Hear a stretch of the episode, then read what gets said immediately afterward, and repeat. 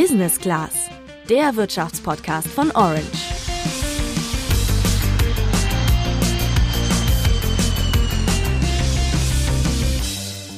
Die katholische Kirche kämpft immer wieder mit neuen Skandalen.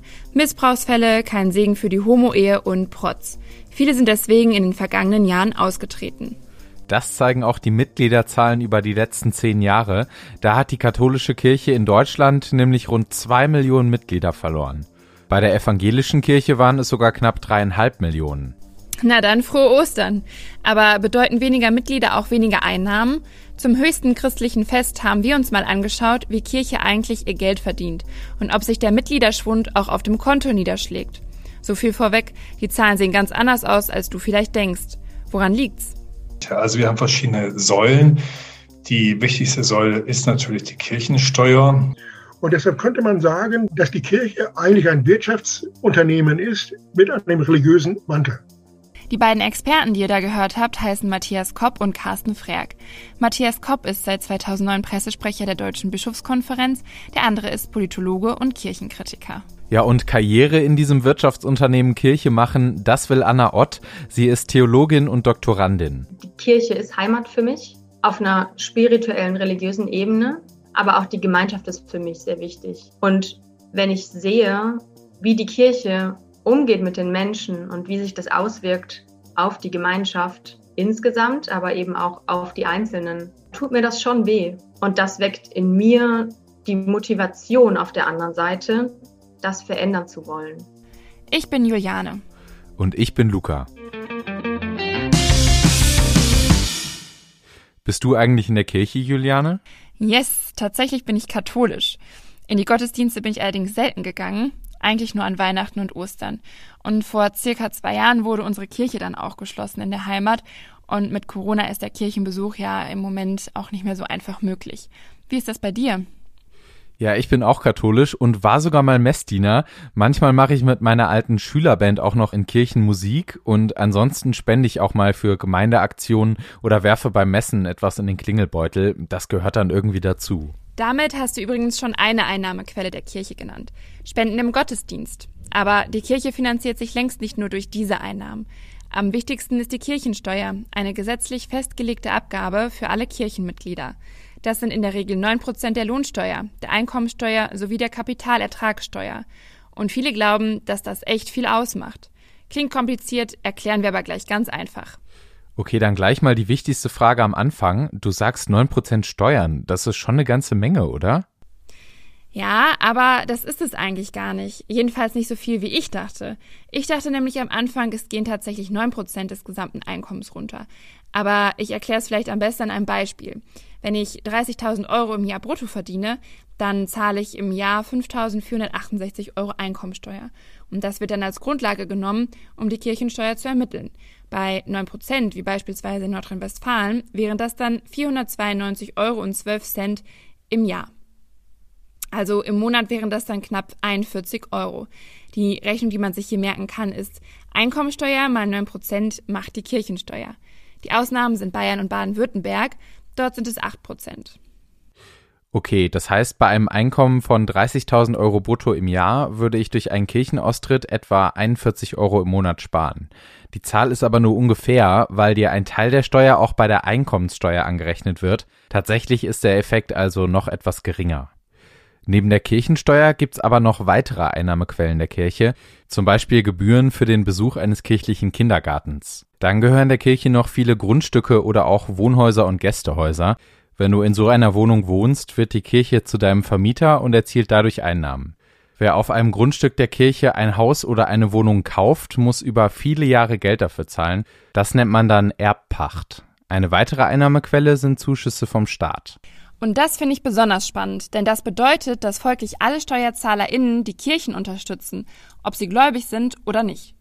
Einen großen Anteil der Zuwendungen vom Staat machen Zuschüsse für kirchliche Angebote und Dienstleistungen aus, beispielsweise für kirchliche Schulen und Fachhochschulen oder die Denkmalpflege. Auch für die selbstständigen kirchlichen Entwicklungsdienste zahlt der Staat. Dann zahlen die Bundesländer auch die Bischofsgehälter. Und gleichzeitig erlässt der Staat der Kirche auch eine Menge Zahlungen. Kirchliche Einrichtungen zahlen beispielsweise keine Steuern auf Zinserträge oder Immobilien. Für Baugenehmigungen oder den Notar werden keine Gebühren fällig. Und um die Kirchensteuer einzutreiben, muss die Kirche nicht mal groß eigene Leute beschäftigen. Das übernehmen im Wesentlichen die MitarbeiterInnen der staatlichen Steuerbehörde. Zudem sind Kirchen wie auch andere öffentlich-rechtliche Körperschaften des Staates von einigen Steuern befreit, zum Beispiel von der Körperschaftssteuer, der Gewerbesteuer und der Umsatzsteuer.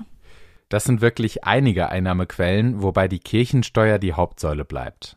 Aber wie viel kommt denn am Ende dabei rum? Immerhin hatte die evangelische Kirche 2019 in Deutschland rund 20,7 Millionen Mitglieder und die katholische 22,6 Millionen. Hast du da mal ein paar konkrete Zahlen, Juliane? Das verrate ich dir nach einer kurzen Werbung. Vor allem die Entwicklung der Zahlen dürfte dich überraschen, angesichts des Mitgliederschwundes in den vergangenen Jahren. Dieser Podcast wird präsentiert von Bayer. Im Jahr 2050 werden circa 10 Milliarden Menschen auf der Erde leben. Gleichzeitig wird die Bevölkerung immer älter. Wie kann die Ernährung nachhaltig gesichert werden? Und wie können die Menschen gesund bleiben und auch im Alter ein gutes Leben führen? Bayer leistet mit Innovationen einen wichtigen Beitrag zur Lösung dieser Herausforderungen. Interesse an der Zukunft von Gesundheit und Ernährung? Mehr erfahren auf bayer.de slash Biorevolution. Das war die Werbung. Schauen wir uns jetzt mal genauer an, wie viel Kirchensteuern eingenommen werden. Genau gesagt hat die katholische Kirche 2019 rund 6,76 Milliarden Euro eingenommen und die evangelische Kirche etwa 5,95 Milliarden Euro. Das klingt erstmal nach viel, aber wie entwickeln sich die Zahlen denn über die Zeit? Ich meine, bei steigenden Austritten müssten ja auch die Einnahmen der Kirche sinken. Und allein im Jahr 2019 sind rund 270.000 Personen aus der evangelischen Kirche und fast 273.000 aus der katholischen ausgetreten. Haben die Kirchen dadurch auch weniger Einnahmen?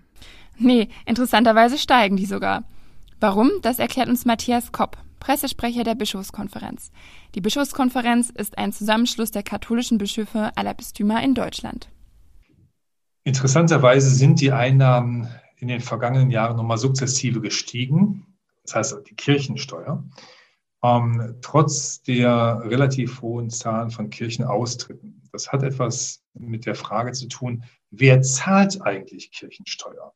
nicht jedes Kirchenmitglied zahlt Kirchensteuer, sondern nur eine bestimmte Gruppe, die ich jetzt gleich noch erschließen werde.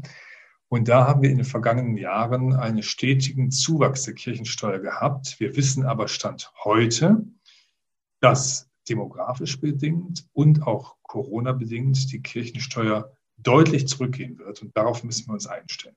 Nicht jedes Mitglied zahlt also Kirchensteuer. Wer genau das tut, erklärt uns Matthias Kopp. Ich würde an diesem Punkt gerne noch einmal erklären, wer zahlt Kirchensteuer? Weil man meint ja so, ja, jeder muss Kirchensteuer zahlen. Nein, es ist also so bei uns, dass ähm, die Kirchensteuer knapp von der Hälfte der Katholiken gezahlt wird. Und wir haben noch eine wichtige Zahl, das sind rund 37 Prozent der Katholiken, 97 Prozent des Kirchensteueraufkommens ausmachen. Und wer keine Lohn- und Einkommensteuer zahlt, der zahlt auch grundsätzlich keine Kirchensteuer. Und dann gibt es natürlich auch noch Gruppen, die von der Kirchensteuer ausgeschlossen sind, wie zum Beispiel Geringverdiener, oft auch Rentner, arbeitslose Kinder, Schüler, Studierende und Ordensleute. Also es ist ein sehr komplexes System. Wer zahlt? Längst nicht jeder. Sollten die Austrittszahlen so hoch bleiben, hätte das auf lange Sicht aber schon negative Effekte. Deshalb haben die Kirchenaustritte, wenn sie auf diesem hohen Niveau längere Zeit bleiben sollten, schon eine Auswirkung auf die Kirchensteuer. Ich kann das noch nicht prozentual sagen. Ähm, die Kirchenaustritte aus dem Jahr 2020 bekommen wir erst im Sommer diesen Jahres. Und erst dann kann man eine ungefähre Hochrechnung machen, wie sich diese Kirchensteuerentwicklung auswirkt. Wir haben vor zwei Jahren mit dem Institut von Professor Raffelhüschen in Freiburg eine Langzeituntersuchung, eine Langzeitdiagnose erstellt, zusammen mit der Evangelischen Kirche, das Projekt 2060, um einmal ähm, mit Profis auszurechnen, wie sich das demografisch, aber auch in der Kirchenbindung bis 2060 entwickelt. Und da müssen wir der Realität nüchtern ins Auge schauen, dass bis 2060 eine Halbierung der Katholiken und damit auch des Kirchensteueraufkommens in Deutschland zu erwarten sind. Das würde auch bedeuten, dass die Kirche ihre aktuellen Ausgaben nicht mehr tragen könnte, vor allem das soziale Engagement würde laut Kopp vielleicht wegfallen. Denn von den Einnahmen finanziert die katholische Kirche aktuell etwa die Seelsorge, also die Betreuung von Menschen, die beispielsweise schlimme Dinge erlebt haben oder ganz allgemein unter Ängsten und Zweifeln leiden. Sie finanziert aber auch Bildungsprojekte oder humanitäre Zwecke, und das klingt ja erstmal nach unterstützenswerten Ausgaben. Aber warum treten die Kirchenmitglieder dann trotzdem aus? Über die steigende Anzahl an Kirchenaustritten haben wir mit Carsten Frerk gesprochen. Er ist Politologe, Sozialwissenschaftler und Buchautor und weiß, dass die Austritte nicht nur mit den Kirchensteuern zu erklären sind. Es ist also nicht so sehr die Kirchensteuer selber, die man bis dahin ja auch klaglos bezahlt hat, sondern es ist die fehlende Kirchenbindung, dass man dann sagt, das können wir sparen. Unter anderen Posten, die wir einsparen können, um das Geld zusammenzuhalten. Denn die Leute treten ja auch in späteren Jahren äh, aus. Das heißt, es gibt dann zwar einen Rückgang in den älteren, aber es gibt nochmal einen zweiten Gipfel so um 50. Da spielt die Kirchensteuer keine Rolle. Und bei Untersuchungen, die das mal sich angeguckt haben, da ist eigentlich der zweitwichtigste Grund, dass die Leute äh, sagen, ich brauche keine Religionszugehörigkeit, um gläubig zu sein. Und das Dritte ist, ich nutze keine kirchlichen Angebote. Und dann kommt noch, bestimmte kirchliche Moral- und Gesellschaftsvorstellungen stimmen nicht mit meinen überein. Und da gibt es dann eben ein paar Punkte, wo man dann sagt, warum bin ich in, dem, äh, in der Kirche noch Mitglied und zahle dafür Kirchensteuer, wenn es mir eigentlich nichts bedeutet. Auch Kopp von der Bischofskonferenz sieht drei Gruppen von Personen, die aus der Kirche austreten. Es sind verschiedene Gründe. Einmal sind es ähm, Entfremdungsprozesse von Menschen, die der Kirche angehört haben, die einfach sich immer weiter entfremden von dem, was die Kirche sagt. Die Kirche spielt keine Realität mehr in ihrem Leben. Ähm, und das sind die, die uns als Erste verlassen. Dann gibt es die zweite Gruppe derer, die bei uns frustriert sind aufgrund unserer Skandalanfälligkeit. Natürlich ist das ganze traurige Thema sexuellen Missbrauchs schon ein Thema, wodurch uns viele Menschen den Rücken gekehrt haben und wo wir tunlichst schauen müssen, wie wir wieder einen Kontakt zu diesen Menschen herstellen können, weil am Ende sind sie vielleicht noch Gläubige, aber plötzlich nicht mehr Mitglied der katholischen Kirche. Und der dritte, die dritte Kategorie sind natürlich ähm, Leute, die sagen, wir wollen die Kirchensteuer sparen. Auch diese Kategorie gibt es. Aber ich möchte betonen, ähm, dass der Kirchenaustritt nicht grundsätzlich mit der Kirchensteuer in Verbindung gebracht wird. Die Kirchensteuer ist einer von den drei gerade genannten Gruppierungen. Persönlich hat mir im Gespräch die Offenheit von Herrn Kopp sehr gefallen. Er thematisierte als Austrittsgrund auch die Skandalanfälligkeit der Kirche. Und Skandale, da gab es leider einige. Wenn ich an die vergangenen Jahre denke, dann fallen mir die Missbrauchsfälle an Kindern und Jugendlichen ein, die 2010 in der katholischen Kirche bekannt wurden. Aktuell steht die Kirche außerdem in der Kritik, weil sie homosexuelle Partnerschaften nicht segnen will. Und dann ist mir noch der Protzbischof von Limburg in Erinnerung. Der ließ sich für 31 Millionen Euro seine Residenz zu einer Luxusvilla umbauen. Mit den Gründen für Kirchenaustritte hat sich auch Anna Ott auseinandergesetzt. Sie ist Mitglied in der römisch-katholischen Kirche, Theologin und Doktorandin im Kirchenrecht. Mit uns spricht sie über die Versäumnisse der Kirche und über ihre eigenen Ambitionen, kirchliche Strukturen zu ändern. Denn sie will Karriere in der Kirche machen. Ich glaube, es ist ganz, ganz schwierig, die Kirchenaustritte über einen Kamm zu scheren. Also ich glaube, es ist wichtig zu betonen, dass ein Kirchenaustritt immer Teil eines ganz individuellen Weges ist und dass jeder und jede für sich da ja vielleicht auch in gewisser Weise eine Kosten-Nutzen-Abwägung macht und dass die Motive für einen Kirchenaustritt sehr unterschiedlich sind. In der Vergangenheit war das ganz oft die Kirchensteuer. Mittlerweile angesichts der aktuellen Geschehnisse ist es vor allem auch ein inhaltlicher Bruch. Ähm, ganz große Meinungsdifferenzen von dem, was die Menschen glauben und das, was die Kirche lehrt. Und da versuche ich eher zu ermutigen, nicht auszutreten, sondern in der Kirche zu bleiben und sich in der Kirche als Teil der Kirche zu erheben für das, was mir nicht gefällt. Ähm, und da auch, ja, konkret zu sagen, was ist es denn, was mich stört oder was mir fehlt oder wo ich total dagegen bin. Und dem auch Ausdruck zu verleihen, nicht durch diesen passiven Kirchenaustritt, sondern vielleicht auch aktiv, indem ich meinem Pfarrer schreibe oder sogar dem Bischof, denn genau dafür sind die da. Zum anderen kümmert sich Kirche viel um solche Menschen, die wir als Gesellschaft oft vergessen oder so ein bisschen ausblenden. Ich denke da sehr viel an alte Menschen, ähm, aber auch ja, obdachlose Geflüchtete, um die sich die Kirche kümmert oder für die die Kirche da ist, die die Kirche im Blick hat. Und wenn diese Ressourcen verloren gehen, dadurch, dass die finanzielle Basis nicht mehr da ist, um das anbieten zu können, würden da ganz, ganz große Löcher entstehen. Also selbst wenn ich jetzt für mich privat keinen Vorteil darin sehe, Kirchensteuern zu zahlen, denke ich, ist es wichtig, sich bewusst zu machen, was damit Gutes passiert.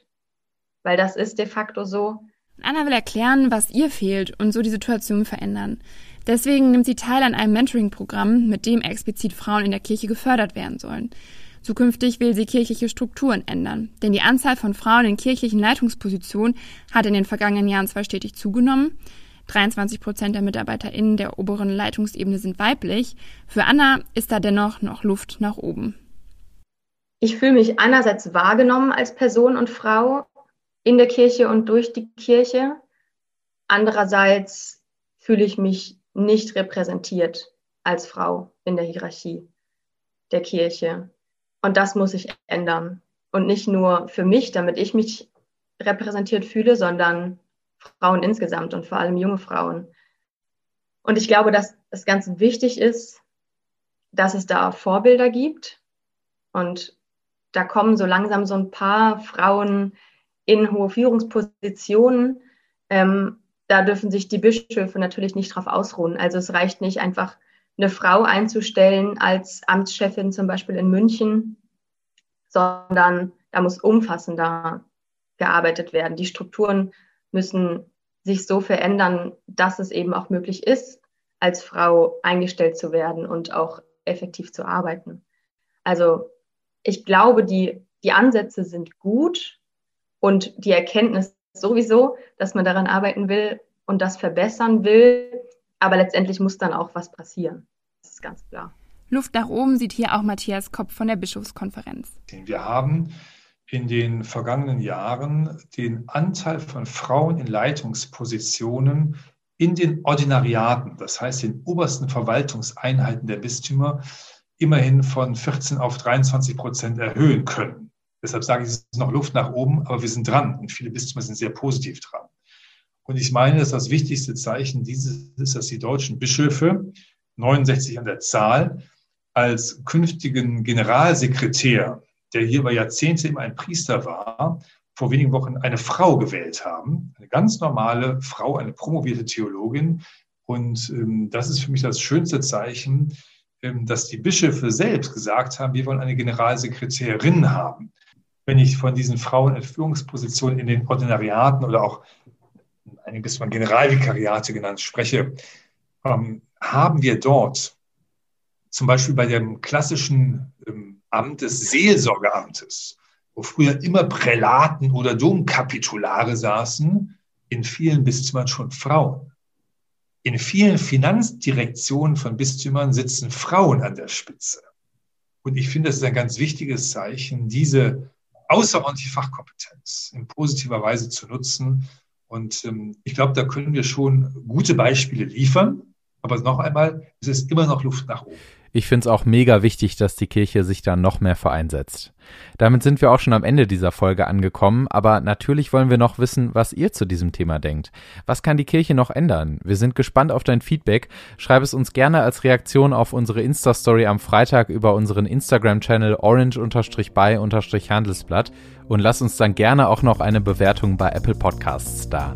Wir sind nächste Woche wieder für dich da. Bis dann und frohe Ostern. Ciao und frohe Ostern.